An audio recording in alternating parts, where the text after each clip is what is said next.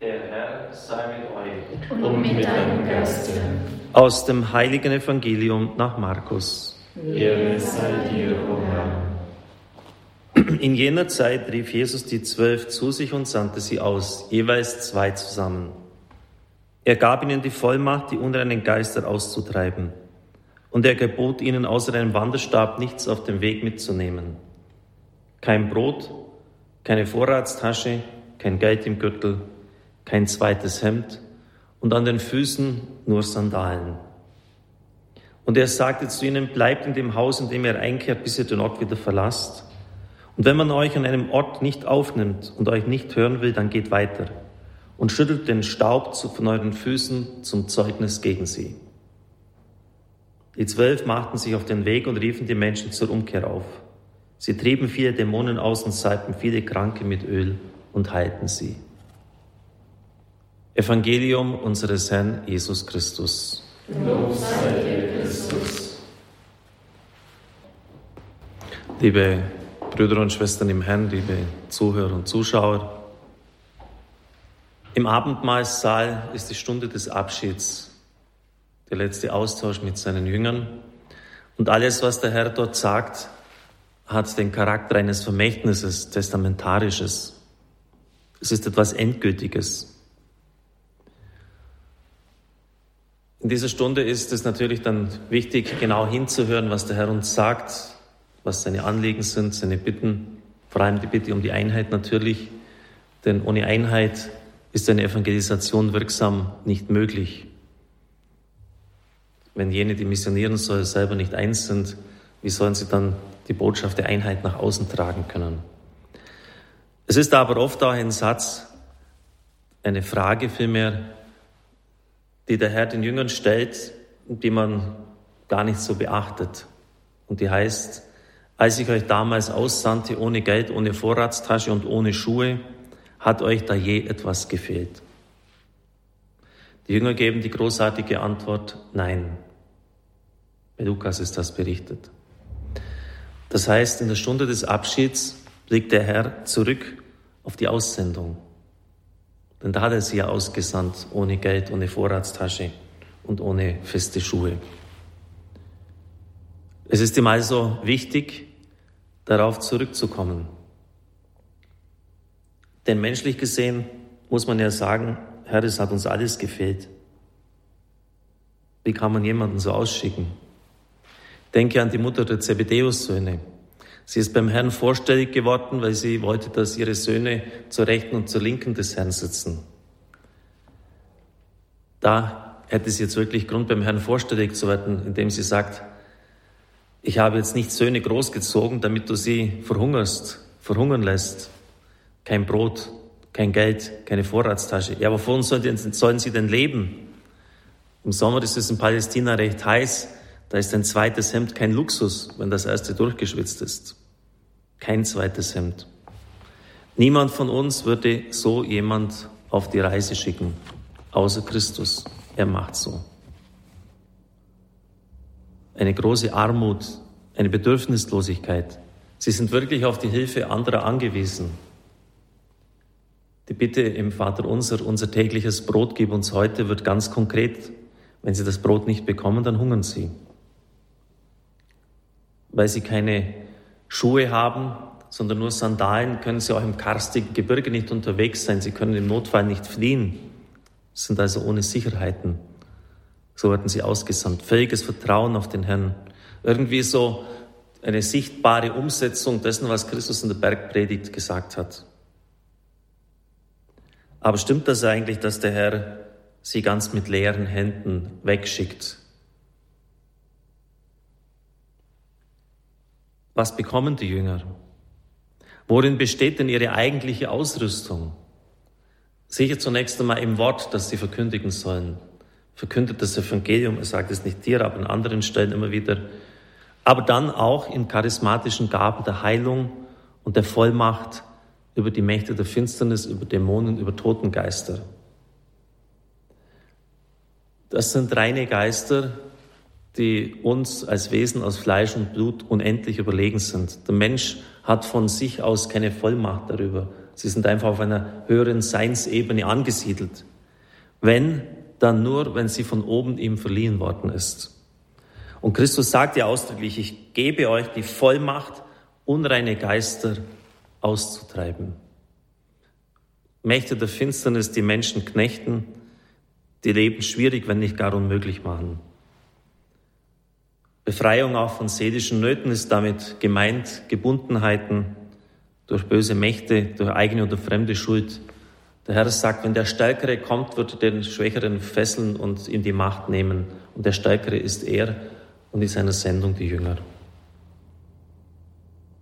Wir denken auch im Evangelium die dramatischen Situationen, die wir immer wieder hören. Eine Frau, die an Blutungen litt, hat es in den letzten Tagen geheißen, zwölf Jahre lang. Oder der Mann, der von Geburt auf blind war. Einer, der seit 38 Jahren das ist oder gelähmt ist. Stellen Sie sich vor, Menschen in solchen dramatischen Situationen damals ohne irgendwelche Versicherung, nur aufs Betteln angewiesen, die mehr schlecht als recht leben, hören jetzt davon, dass es Jünger gibt, welche die Gabe der Heilung haben. Die werden doch alles dran setzen, dass sie geheilt werden. Und es wird ihnen eine Ehre sein, einen solchen Gesandten aufzunehmen. Also insofern werden die Jünger auch nicht groß äh, bemüht sein müssen, irgendeine Aufnahme zu finden, wenn sie mit solcher Vollmacht kommen im Namen des Herrn. Also wenn wir das so betrachten, dann haben wir so eine, eine ganz eigenartige Situation. Sie kommen in Einfachheit, in Schlichtheit, in Armut, in Wehrlosigkeit, aber auch in einer unglaublichen Vollmacht und im Wissen um den Wert ihrer Sendung und ihrer Person. Erkundigt euch, wer es wert ist, euch aufzunehmen. So diese Doppelbötigkeit. An der schönen Pforte im Tempel heißt es einmal, dass Petrus in der Apostelgeschichte zu einem Namen sagt, im Namen Jesu Christi, steh auf und geh umher. Zuvor sagt er, Gold und Silber habe ich nicht, aber im Namen Jesu Christi steh auf. Und wir brauchen nicht lange zu überlegen, was wichtiger wäre, was für den Mann jetzt bedeutender war, Gold und Silber zu bekommen oder die Gabe der Heilung. Da werden wir nicht lange abwägen. Kardinal Meissner hat das einmal dann hergenommen und genau diese Stelle und hat die Situation der Kirche heute so umschrieben, Gold und Silber habe ich wohl, aber heilen kann ich dich nicht. Gold und Silber habe ich, aber heilen kann ich dich nicht. Vielleicht sollten wir den Herrn auch um diese Gaben wieder bitten, nicht um ein Spektakel zu vollziehen, sondern ganz einfach und schlicht, um den Menschen zu dienen. Wir haben jetzt am vergangenen Donnerstag ja gehört, wie Don Bosco Brote vermehrt hat.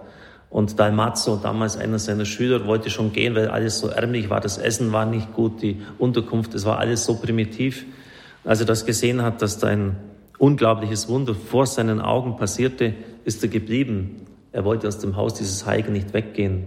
Also diese Wunder stehen ganz im Dienst der Verkündigung, haben eine ganze Berufung freigesetzt bei ihm.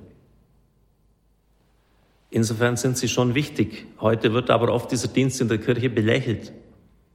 Oder man traut sich's nicht. Äh, passiert ja eh nichts, wenn ich über einen bete. Als ob das unsere Aufgabe wäre, dafür zu sorgen, dass was passiert. Wer weiß, was im Herzen eines solchen Menschen geschieht und wenn wir es öfters und immer wieder tun, passiert eben doch etwas. Und wir wissen alle, wie stark heute die Esoterik auf diesem Gebiet im Vormarsch ist und wie sie in diese ganzen Bereiche der Heilung mit sehr dubiosen Dingen äh, eindringt, die oft Menschen dann mehr versklaven, als dass sie sie wirklich freisetzen und frei machen. Und das hängt auch damit zusammen, dass verdrängte Wahrheiten giftig werden. Also wenn wir uns dieser nicht annehmen, dann tun sie eben andere, aber in einer Weise, die nicht gesund und gut ist. Ich denke auch daran, dass in die Pfarreien oft unglaublich viel Material geschickt wird, Gottesdienstvorschläge und man kann ja da vieles abonnieren. Aber es ist relativ wenig dabei. Ich habe sogar mal ein bischöfliches Seelsorgeamt angeschrieben, was den Bereich der Heilung angeht. Bringt doch mal einen Heilungsgottesdienst, Heilungsgebete. Was habt ihr denn da? Da hat er eigentlich nichts Zusatz erschenden können, die zuständige Person. Oder denken wir auch so, wie wir heute Dinge in Angriff nehmen, bevor nicht alles bis ins Letzte durchgeplant, durchgestaltet ist, durchfinanziert ist, rühren wir überhaupt nicht einmal den Finger mehr in unserer Kirche. Es ist doch so. Und ich möchte jetzt nicht der Kopflosigkeit das Wort reden, dass man Planungen aufgeben sollte oder dass die nur einen Mangel an Vertrauen zum Ausdruck bringen, das in keinster Weise. Wir müssen die Dinge durchdenken und es soll nicht kopflos an Sachen herangegangen werden. Aber die Situation der Jünger, das müssen wir uns immer vor Augen halten, war doch anders. Ständig sich neu riskieren, ständig sich neu aussetzen und nie wissen, wie man in einer Stadt aufgenommen wird. Und da besteht durchaus die Möglichkeit, dass man auch abgewiesen wird. Aber es war immer wieder eine neue, eine Ausfahrt hinein ins Ungewisse. Und bei uns muss alles bis ins Letzte geplant sein. Wir müssen Sicherheit 200 Prozent haben, sonst gehen wir an die Dinge überhaupt nicht erst ran. Und dann wundern wir uns, dass, dass kein Raum bleibt für den Heiligen Geist, für das Vertrauen. Liebe Brüder und Schwestern im Herrn, wie oft sind wir unzufrieden im Dienst des Herrn? Wie oft? Und wenn der Herr uns fragt, hat euch je etwas gefehlt, dann werden wir oft sagen müssen, ja schon, das war nicht gut oder hier. Vielleicht hängt es auch damit zusammen, dass wir nicht so diese großartige Antwort der Jünger geben können, nein Herr, nichts hat uns gefehlt, weil wir zu sehr auf uns selber bauen, auch in unserer Kirche, dass wir alles bis ins Letzte im Griff haben wollen, dass wir den Blick vielleicht für das Wesentliche verloren haben worauf es wirklich ankommt. Hat nicht der Papst auch in dieser Hinsicht argumentiert, als er in Deutschland war, die Entweidlichung der Kirche? Ich habe bisher nicht gehört, wie das jetzt konkret zu verstehen ist. Die Bischöfe haben ganz klar gemacht, dass das nicht die Kirchensteuer betrifft in einer seltenen Einmütigkeit. Ja, nicht. Also das, damit ist das nicht gemeint. Gut. Aber wie ist es dann gemeint? Wo schleppen wir vielleicht manche Dinge herum, die unnütz sind, die den Auftrag mehr verstellen? Die Jünger werden arm, einfach ausgesandt, aber doch mit einer unheimlichen, unglaublichen Vollmacht. Und ich glaube, dass darum sollten wir auch heute wieder beten, um diese Vollmacht, die der Herr den Jüngern gegeben hat, über die Geister, die unrein sind, und auch Vollmacht, Menschen heilen zu können. Sie salbten viele Kranke mit Öl und heilten sie.